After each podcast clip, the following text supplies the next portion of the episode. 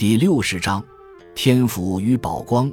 任何一种社会在上升期，到处可遇见乐观主义者，使你坚信明天必定比今天好。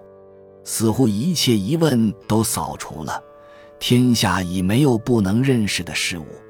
你宣称你已经捉住了阴阳鱼，或曰牢牢地掌握了主要矛盾。就像京剧《借东风》诸葛亮唱的“论阴阳如反掌，算定了乾坤”那样，未来种种都被你算定了。口口声声你在呐喊“必然，必然”，有人回答“只说可能”，你就骂他悲观主义、丧失信心、动摇立场，弄去半醉。后来星移物换，上升期跌落入平稳期，想不到的麻烦纷至沓来。若辕门师玉门愈多，你才改口了，谈认识的局限性。此时庄周在一旁微笑说：“晓得自己认识的局限性，你真不错。”原话见《庄子·齐物论》，其言曰：“知止其所不知，至矣。”紧接上句，庄周推出两个概念，一曰天府，一曰宝光。以说明面对着认识的局限性，无人应具有之智慧。天府，天子的府库，原指周朝的中央档案馆，后泛指皇家的仓库。《晋书·陶侃传》说：“珍奇宝货，富于天府。”征用后裔。引申而言，物产丰富，陕南八百里秦川被称为天府之国。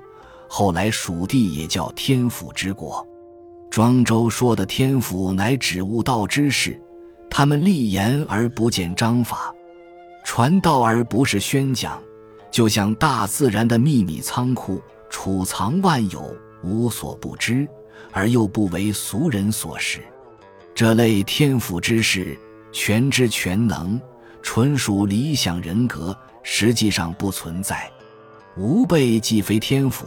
所以都有局限，至多半知半能，更应该学他们立言不见章法，一集不成一套体系，不产一板主义，传道不是宣讲，一集不办一个讲座，不搞一场运动，这样方可少犯错误。此之谓真智慧。反之，拼老命鼓蛮劲在那里成体系，产主义，办讲座，搞运动，便是真愚蠢了。儒家历来批评骄傲自满，出发点在自身的利益。骄傲了自满了，下面不投你的票，上头不提拔你，你就惨了。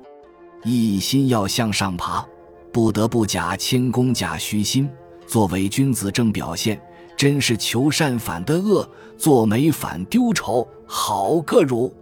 庄周批评骄傲自满。出发点在认识的局限性，承认事物难以透视，明天难以预测，前头只有可能，没有必然。如道泾渭分明，读者不可不察。此外，庄周还有导人全身远祸的意思，所以又推出宝光的概念。宝，遮蔽也；光，智慧也。宝光就是后世说的韬光养晦，民间说的有宝不现，为了避祸。我看宝光就像宇宙中的黑洞，具强引力，使光线都射不出来，吸吞周围星球助烟而不满，辐射巨量中子着烟而不解。黑洞的那一头是白洞，一个新宇宙。宝光的那一头是庄周所说的大道。本集就到这儿了，感谢您的收听，喜欢请订阅关注主播，主页有更多精彩内容。